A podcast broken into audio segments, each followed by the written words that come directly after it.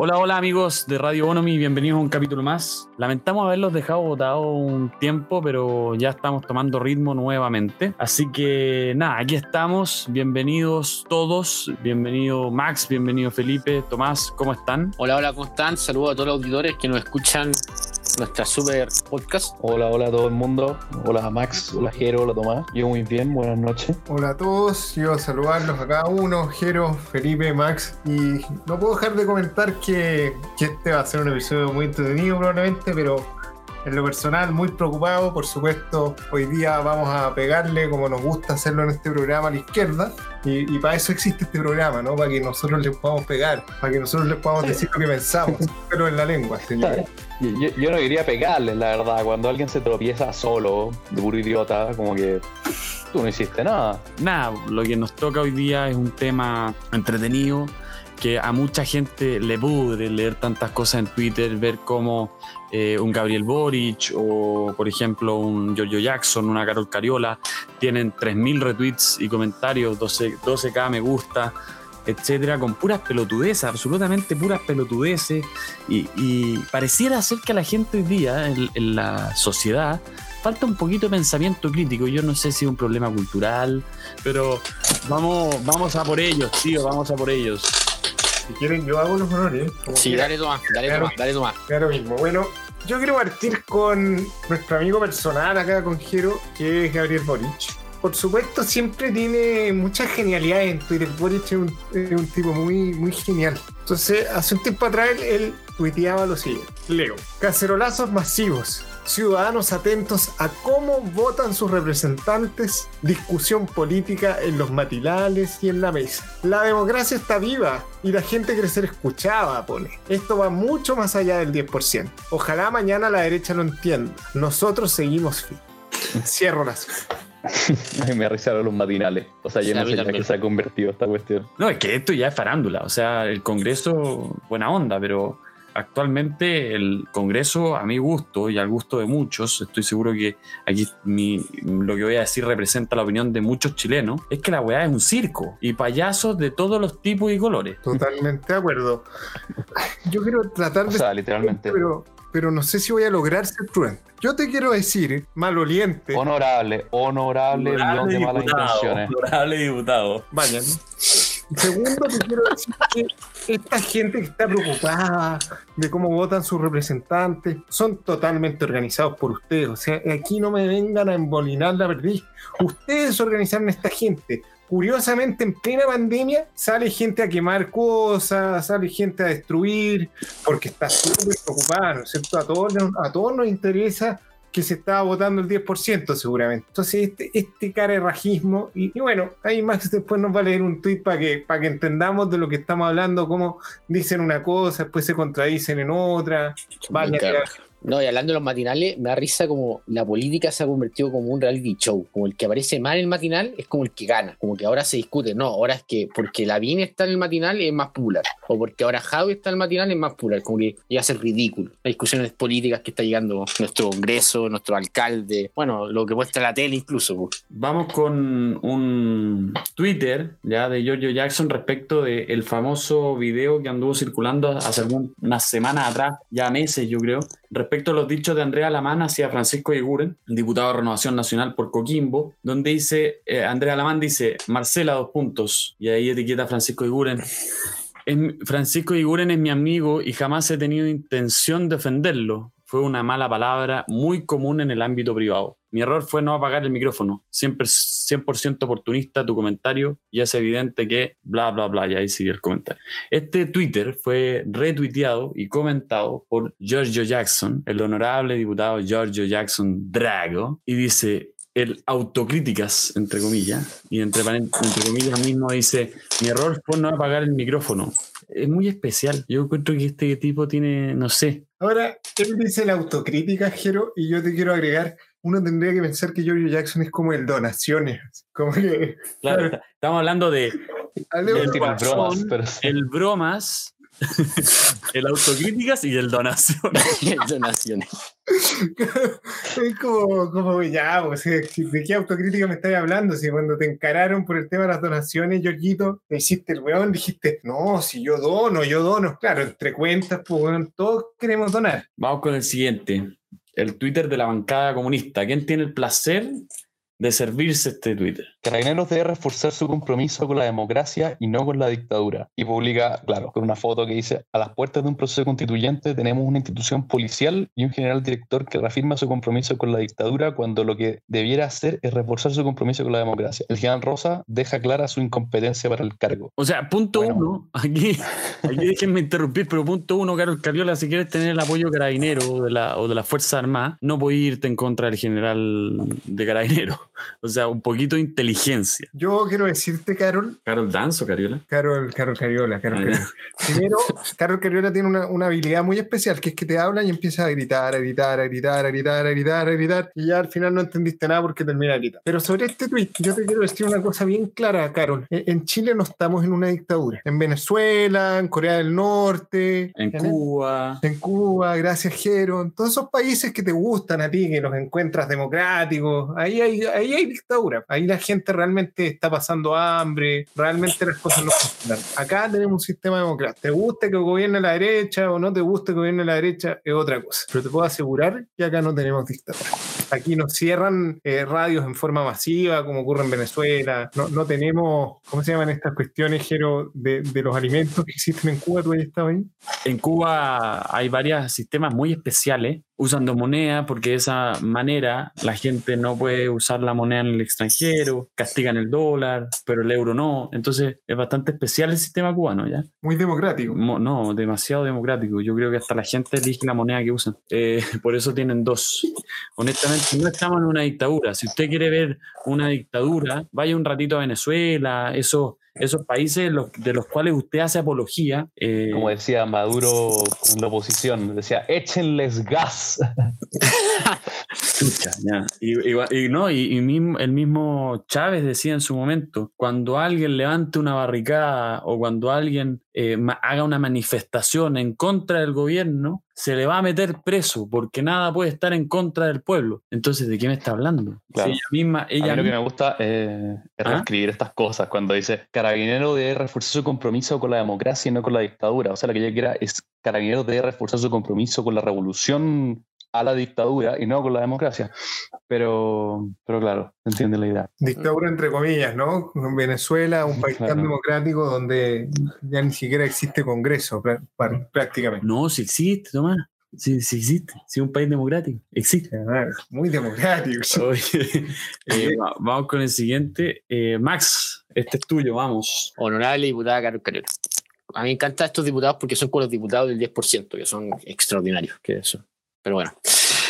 Hoy, junto a parlamentarios y representantes de 17 organizaciones agrupadas en la, Secretaría, en la Secretaría de Salud de la CUT Chile, presentamos proyecto de ley por fuero laboral y descanso compensatorio para trabajadores de salud pública y privado por su destacado trabajo contra el COVID. A mí me da risa este Twitter. Es algo bueno que apoyen a, los- a los médicos. Yo encuentro un buen Twitter en su base. Pero encuentro muy carraja que también alabe Carlos Cariola, siendo el Partido Comunista, que alabe el sector privado. Como dice, gracias sector privado porque está ayudando con el COVID. Y no es como que tu fin, diputada Cariola, siendo comunista, es destruir el sector privado. ¿Lo apoyáis? ¿O te- lo apoyáis cuando te conviene? ¿O lo apoyáis cuando no te conviene? O, sea, o, o estáis en contra con ellos cuando te conviene. ¿Eres comunista o no eres comunista?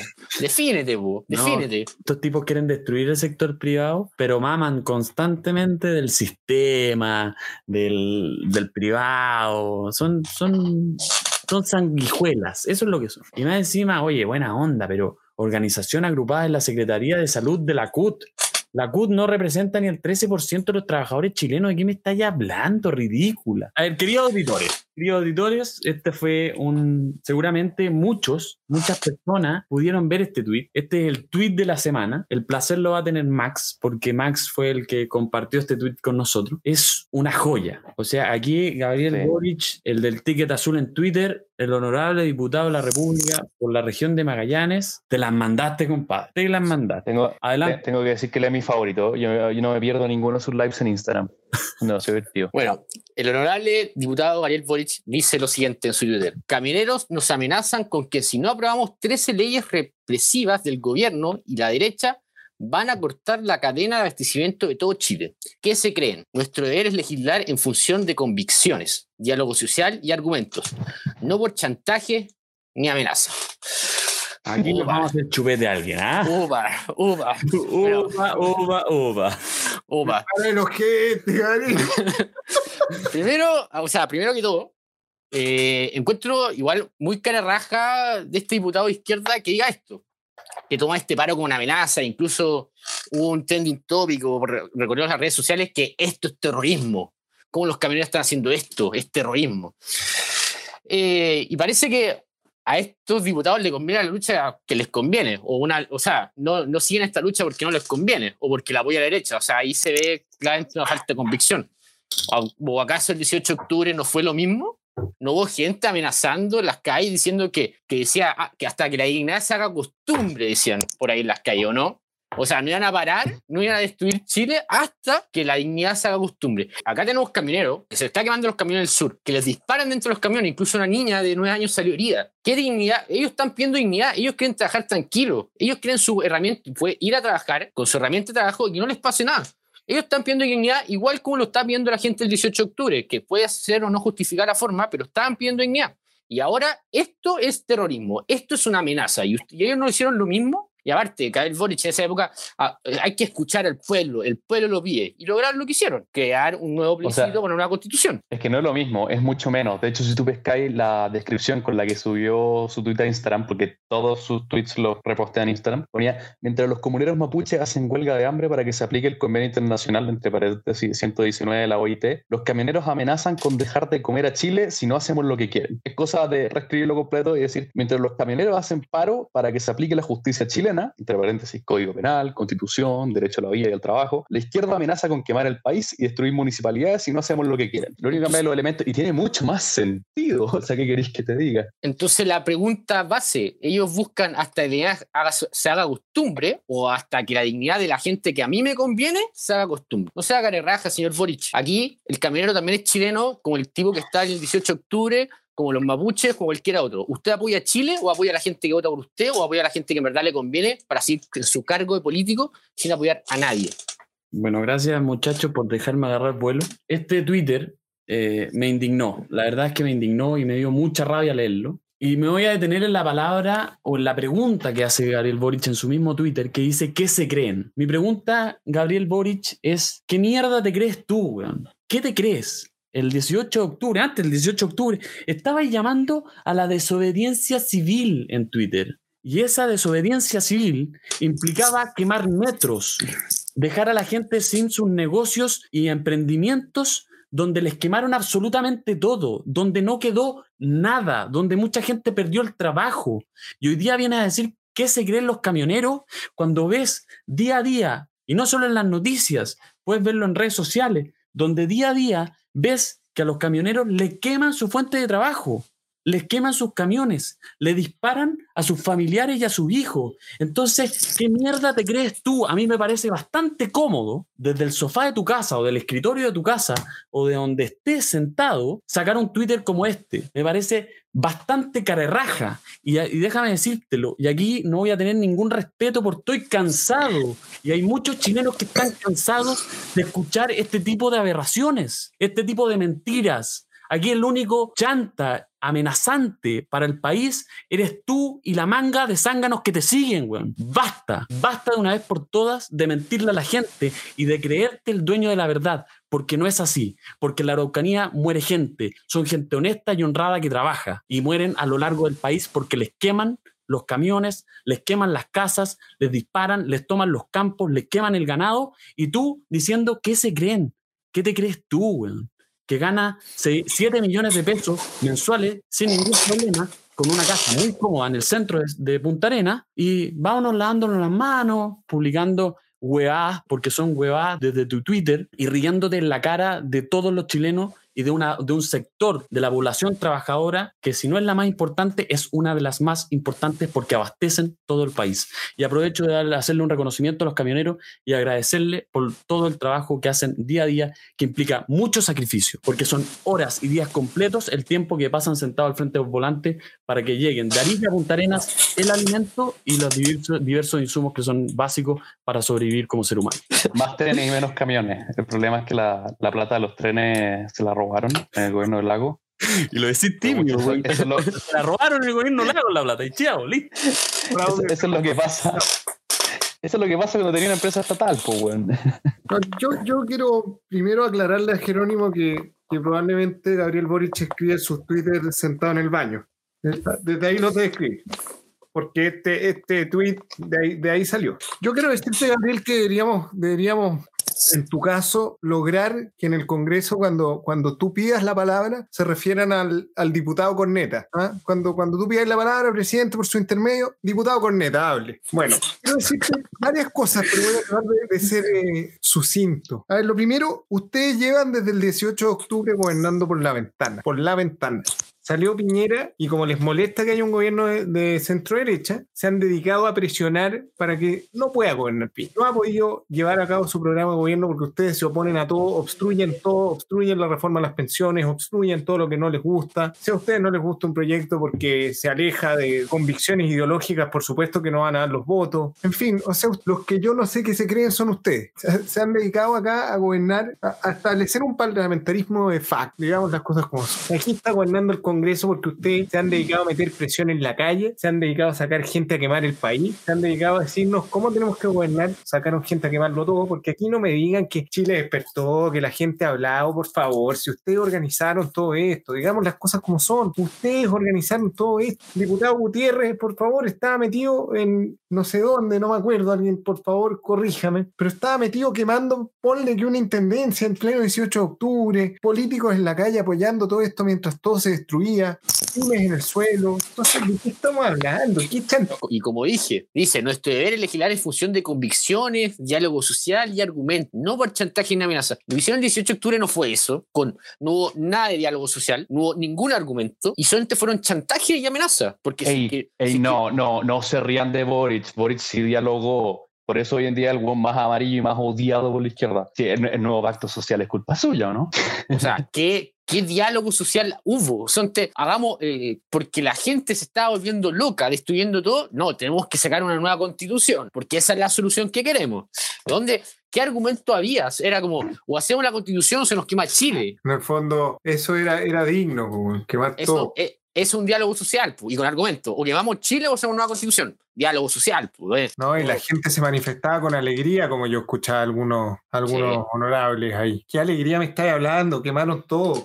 Millones de familias se quedaron sin sustento laboral. weón. Entonces, ¿de qué, ¿de qué alegría, de qué dignidad me están hablando? ¿Qué se creen ustedes? Y por eso yo revierto la, la pregunta. ¿No son servidores públicos? ¿No se deben a su electorado? Y resulta que al mismo electorado le están quemando los locales, pues, weón. Tú no los dejan trabajar. Vamos con el siguiente antes. Este me gustó harto. Honorable Maricela Santillán, porque también es diputada, aunque usted no lo crea. Hay gente en la tele actualmente que es diputado, o diputada, mejor dicho, porque es mujer. Diputade, diputade, diputade. Sí, también diputada, Honorable. Eh, los expertos ya han planeado opciones no solo para las personas que en octubre puedan estar con COVID-19, también para adultos mayores y para evitar aglomeraciones en los centros de votación. El voto es un derecho y le corresponde al Estado garantizarlo. Ella retratando una noticia de CNN que dice, Velorio apunta que las personas contagiadas con COVID no, no podrían votar en el plebiscito. Aquí uno ve que el único fin de esta gente, o sea, primero hay que entender claro que hacer una votación con COVID es muy peligroso, porque el COVID tenemos, llevamos mucho tiempo en pandemia y esto claramente si hacemos votaciones con gente contagiada vamos a crear un rebrote, un rebrote 100% seguro.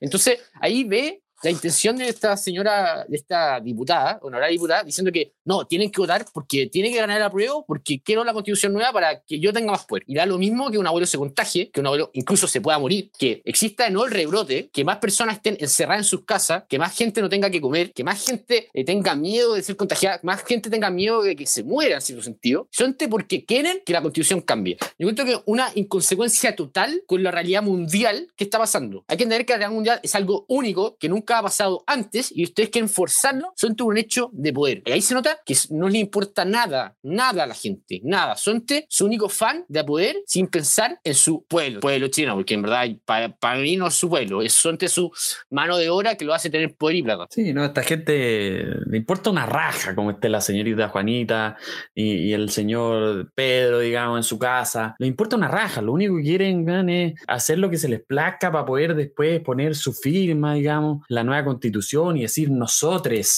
lo logramos. Oye, corten el show, entiendan, vean, observen lo que está pasando no solo en Chile, en el mundo. Abran los ojos, abran los ojos. O sea, yo no sé qué les sorprende. Es cosa de ver un poco la historia, por ejemplo, la historia de China, en que deben haber tenido fácil 40, 50 millones de personas muertas por hambruna y, o ni siquiera por malas planeaciones de gobierno en reforma o en, en políticas públicas absurdas que terminaron matando a gente de hambre. Millones de personas de hambre, solamente por, por hacer lo que querían hacer. Y ni un remordimiento, la verdad, nadie se lo cuestiona. Eso es que les importa que muera un par de personas en una pandemia por, por sacar un plebiscito adelante. Le importa una raja. Si pudieran sacar el plebiscito adelante y la, opción fuera agarrarlo a, a balazo, sería lo mismo. Efectivamente, ahí Felipe dan un punto. Aquí estamos frente a una dictadura ideológica. Aquí la dictadura no es de Piñera, no es la dictadura de Pinochet, como dicen algunos, que viene arrastrándose durante más de 30 años. Aquí hay una dictadura ideológica de izquierda, donde si no se hace lo que la izquierda dice, donde, donde Gabrielito dice, donde la Camilita dicen, entonces,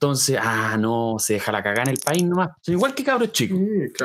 No les dan de mamar, entonces lloran y hacen escándalo y votan todo y queman todo, etc. Y lo más probable que sí, porque como ha actuado últimamente los, nuestros políticos, lo más probable que van a hacer la votación igual y lo más probable que nos contagiemos de nuevo, haya gente que muera y le va a echar claramente esta gente izquierda es culpa del gobierno, que no puso las medidas sanitarias correspondientes y todas esas tonteras idiotas que uno dice, pero es culpa tuya porque tú quisiste hacer la votación en octubre sabiendo que tenemos un virus mundial que está matando a millones de personas. No, no, porque lo que pasa es que ustedes no entienden. El plebiscito es esencial porque en el fondo eh, en este país eh, así como nos prometieron que la alegría ya viene y nunca vino, ahora nos van a, nos prometen esto, la dignidad. Entonces, por arte de magia, aquí vamos a tener a unos inoperantes durante dos años redactando una constitución que quién sabe lo que va a salir. Yo me imagino una especie de Frankenstein así. Y, después, entonces, eh, cuando esté lista esta cuestión, que se va a demorar como dos años más, en, más encima entrar en vigencia, que, eh, y entonces ahí, de repente, ¡Ah, dignidad! Vamos a ser Suecia, vamos a ser, no sé, Alemania, yo no sé en qué está pensando. Yo creo que la señorita Maricela Santillán piensa que eh, cambiando la constitución, poniendo que no haya más COVID en la constitución, sacar el COVID. Yo creo que por ahí va, yo creo que por ahí va la solución de ella. por ahí, por ahí va lo que yo agregaría también. Y, la sequía, también muy importante. Yo pondría derecho a la lluvia. Para terminar con la sequía, Claro, el gobierno tiene que garantizar lluvia en todos los sectores de agricultura en el país. Derecho a la escasez hídrica. Eh, Tomás, tú A mí, a mí Hugo Gutiérrez me dio más risa cuando subió a Twitter eh, el año pasado. Era un dibujo de un niño chico en que salía él con una metralleta disparándole al presidente Piñera y salía con una flecha y salía honorable diputado Hugo Gutiérrez le subió todo orgullosa a Twitter, no sé qué chucha pretendía, pero, pero no sé qué tiene en la cabeza. Voy a, voy a proceder a leer esta, obra de arte. ¿eh? Por supuesto, con el gentil auspicio de los que hace un rato atrás nos estaban diciendo qué se creen los camioneros, cómo pueden decir estas cosas, ¿se acuerdan? Ya, escucho. Hugo Gutiérrez, abrimos comillas. Paralicemos el país, nadie a las escuelas, universidades, trabajos, todos en sus casas. Paro nacional por coronavirus hasta que se vaya. Por supuesto que se está refiriendo al presidente Piñera. Esto es democracia, pues, Ah, yo no, yo pensé que era paro nacional porque el coronavirus no se quería ir. Oh, Yo creo que- acabo de entender, bro. Yo, yo creo que más efectivo podría ser salir con carteles para que el coronavirus se vaya o salir a quemar cosas también.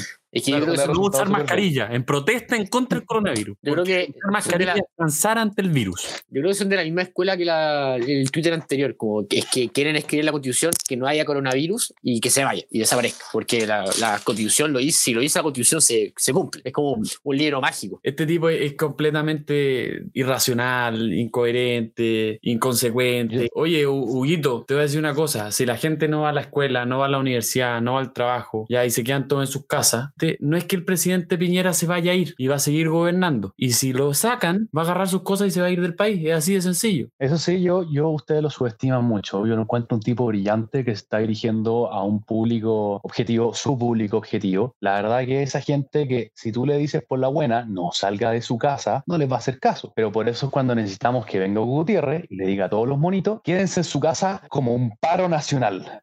Y todos los gallos, ¡oh, bacán! Me voy a quedar en mi casa porque estoy en paro. Eh, ya, vamos con el mismísimo, ni más ni menos, Alejandro Guiller. O Guiller. Bravo. Guillermo, como. Bravo, un aplauso para Alejandro. Un aplauso. Bien, bien. Apareció después de tanto tiempo que estaba ausente, apareció. Mi opinión, dice, no presidente Sebastián Piñera, usted no ha actuado dentro del Estado de Derecho. Como dijo en Mega Noticias Prime, usted es responsable de la violación de derechos humanos, la ha mentido al país y sigue sin entender el estallido contra el abuso. Usted es parte del problema. Uf, Yo cuento que un menjunje de palabras. Yo te quiero decir, Alejandro, que, que te encuentro bien cara dura, la verdad, por, por decirlo sutilmente. ¿De qué violaciones a los derechos humanos me estáis hablando? O sea, aquí se acusó constitucionalmente al presidente con una evidencia bastante pobre. Se termina rechazando la acusación constitucional. Le ha al país, por favor, ustedes le mienten al país todos los días. Y esto de sigue sin entender el estallido contra el abuso, perdón, este estallido social del que ustedes hablan, ¿no se supone que uno de los problemas que tenía era que justamente había que combatir los abusos de la clase política y eso por lo tanto te incluye a ti, hipócrita? O sea, este es un problema de Piñera ahora. No, yo no he hecho nada. Tú, que estás ahí como ganándote unas lucas que, que probablemente no te ganaría y si no estuvieras ahí, no abusáis. No, es Piñera, Piñera, pero ustedes no, los parlamentarios no. Los parlamentarios no son parte del problema de que estamos hablando, Alejandro. Yo, yo te encuentro un, un poco, güey. Aparte quería ser presidente, como, como raja en ese sentido, quería ser presidente, acaso los problemas que existían antes no era también por su culpa, él también fue senador en época anterior. no, no solamente senador, sino que era candidato por lo que era la continuidad de todo lo que había sido los gobiernos de la concertación, donde vienen todas las políticas públicas de las cuales surgen estos abusos de los cuales él está hablando. Claro, lo- los Porque últimos. si de 30 dónde años de nace el estallido social, claro, si es porque él le venga a echar la culpa a un programa de gobierno de Piñera, siendo que la verdad no me acuerdo que él haya tenido un programa, así que supongo que quería continuar haciendo nada, igual como dio esa concertación durante 30 años. Yo diría que ese es el abuso. El abuso es no hacer nada. No, efectivamente yo encuentro que no hacer nada es un abuso, un Sí. abuso de nuestros impuestos. Los abusos los han cometido ustedes. Si hay abusos de la clase política, es culpa del Ejecutivo y del parlamentario. Así que vámonos tragándonos los Twitter, compadre, y vamos asumiendo las responsabilidades. Sí, a mí me gustaría hacer el ejercicio mental de qué hubiera pasado con todo esto si es que Guille hubiera salido presidente efectivamente y hubiera tratado de solucionar todo el tema del coronavirus, que tal vez no sé si el estallido social, porque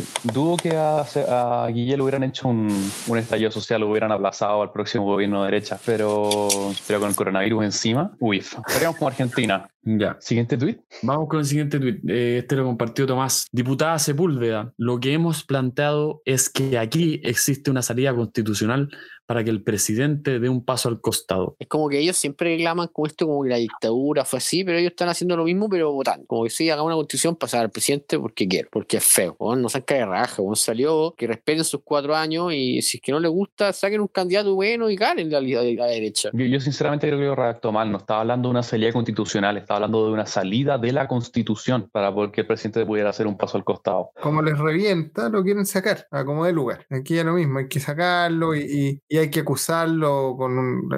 Yo no sé si ustedes leyeron el texto de la acusación constitucional, pero es una vergüenza, porque tenía faltas de ortografía, eh, ocupaba palabras que no existen en el diccionario Real Academia Española. A mí me dijeron que esa acu- acusación constitucional era como cuando un niño chico va a acusar al inspector eh, inspector, mi compañero me pegó un combo. Ah, anda a joder, weón.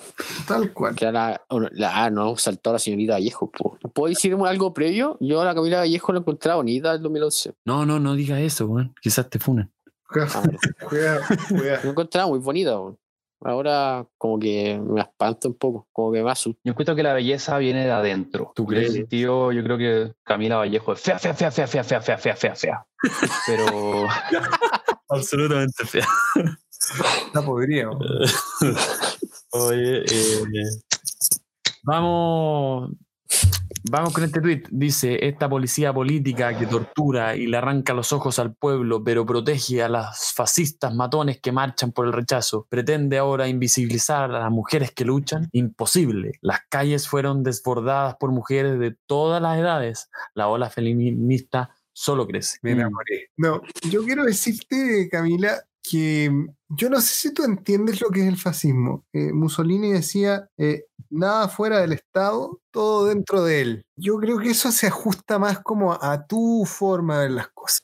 Entonces estos fascistas que, que marchan por el rechazo, eh, yo no sé qué tan, tan fascistas son, porque yo creo que ahí tú te describes un poco a ti misma y a, y a tu partido. Eh, la policía política, bueno, ¿de qué policía política me estás hablando? Mm. O sea, yo creo aquí, di- disculpa por interrumpirte, Tomás, yo creo que aquí hay, hay temas que están agotados, ya están vencidos. O sea, tú los mirás y, bueno, y por dónde los mirís, ya son consignas completamente podridas, digamos. La tortura, fascistas, matones, momios. Hoy día la gente que marcha por el rechazo, que dice abiertamente que va a votar por el rechazo, es porque quiere mantener la libertad que hoy día tenemos en Chile. Es porque cree en que la persona y el ser humano como individuo, como parte del sector privado, aunque les ardan los parlamentarios y políticos de izquierda, las personas que forman el sector privado son mucho más aptas para cumplir con las necesidades de todos los chilenos. A mí lo que más me molesta es que, bueno, ella es mujer y puede a- a- asumirse esta causa porque es mujer, como porque claramente si un hombre lo hace, no, porque la causa feminista son para las mujeres. Ahí uno ve si es verdad o mentira, no tengo idea.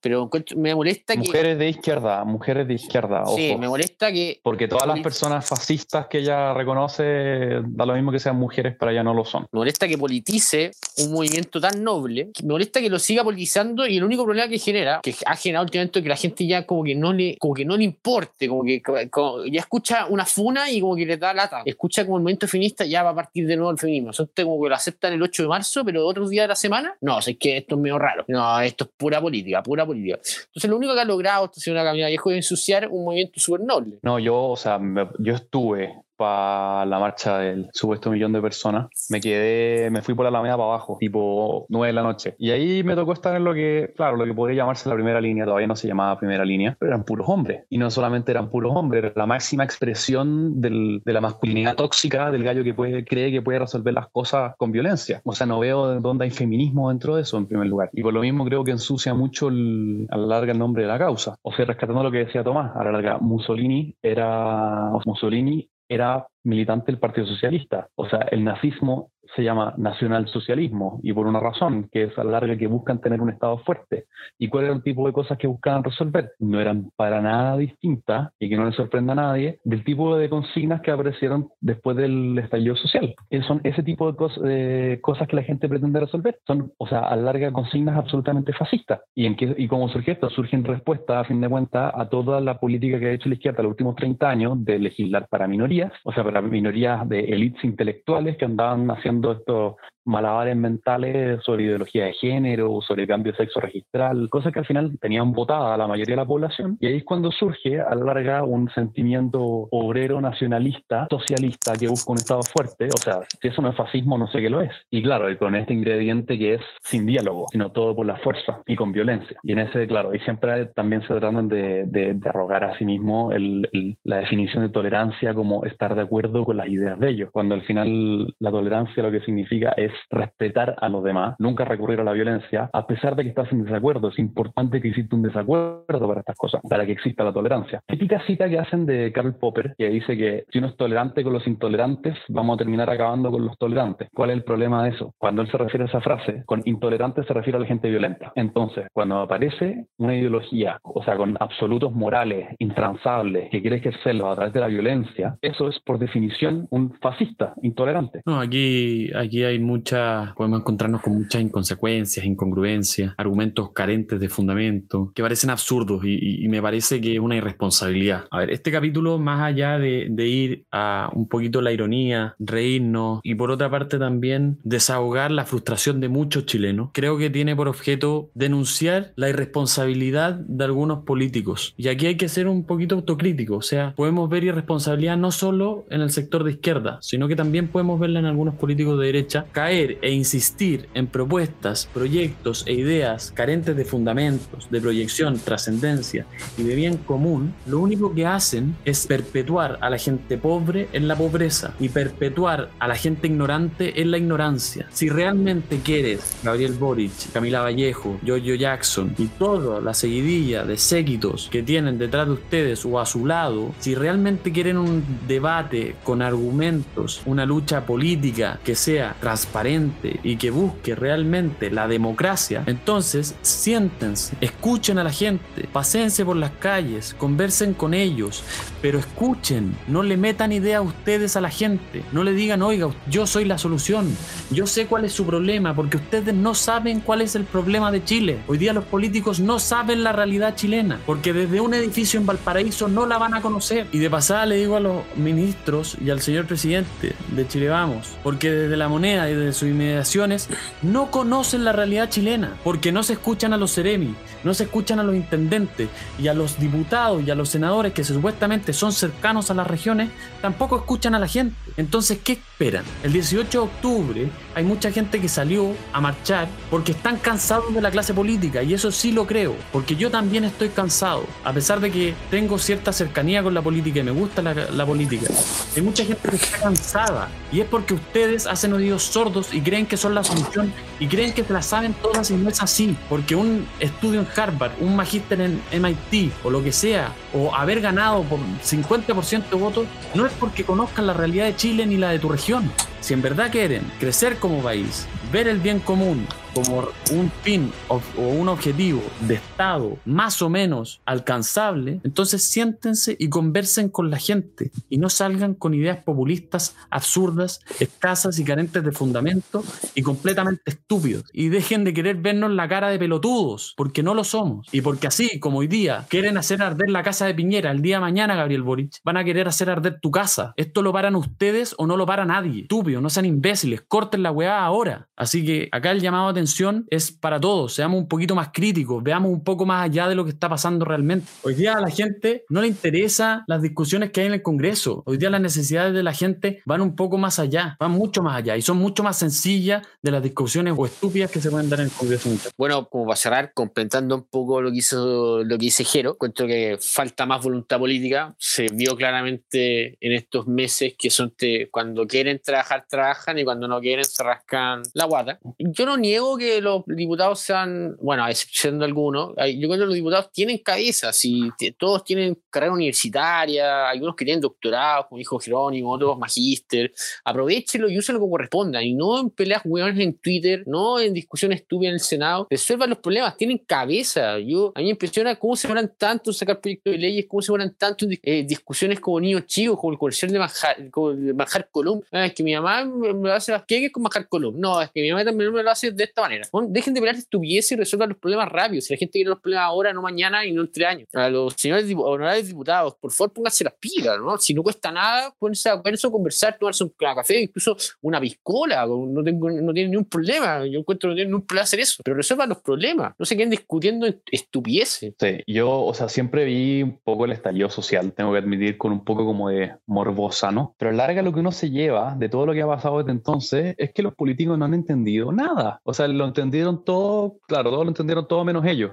en que siguen trabándose en discusiones políticas y en riñas de poder y de quién a la larga tiene más control sobre el Congreso y acusaciones parlamentarias para aquí y para allá y trabar proyectos de ley, que es de los, precisamente lo que la gente estaba tan cansada. Esa cuestión de que en vez de trabajar por, por el bienestar de Chile, se dedican a la larga, puras, a andar peleándose por puestos y, y hacer acusaciones parlamentarias como si estuviéramos en 1891 de nuevo. Solamente quiero reforzar un poco quizás lo que ya se ha dicho, pero me parece impresentable que incluso hoy en tiempos de pandemia la izquierda sigue intentando impulsar agendas, sigue intentando pensar en cuestiones que no tienen ni un sentido pensar en estos momentos. Y quiero poner solamente un ejemplo. Cuando se aprueba el, retiro del 10%, hubo varios parlamentarios que celebraron esto como un triunfo y como un golpe al modelo. Es decir, ni siquiera en tiempos de pandemia, ni siquiera cuando estamos viendo una de las peores crisis de la historia, no solamente en Chile, a nivel mundial, la clase política es capaz de entender realmente cuáles son las necesidades de la gente, ni es capaz tampoco ponerse de acuerdo para que la ayuda llegue rápido. No es capaz de sacar leyes como corresponden, siguen con el discursillo odioso de que todo es insuficiente, de que todo está mal, se saca una ley de protección del empleo, es insuficiente. Entonces nos pasamos en que todo es insuficiente, nos pasamos en que todo lo que hace este gobierno está mal, nos pasamos criticando al gobierno, pero pocas veces se reconoce la verdad el esfuerzo que hace este gobierno con todos los defectos que puedan tener. Pero a mí me parece que, que hay mucha mezquindad y en esta clase política, y sobre todo por parte de un sector en específico que es el Frente Amplio, que yo creo que le ha hecho muy mal al Congreso y que creo que, que, que si alguien pensaba que, que, el voto no vale nada, eh, vayan a votar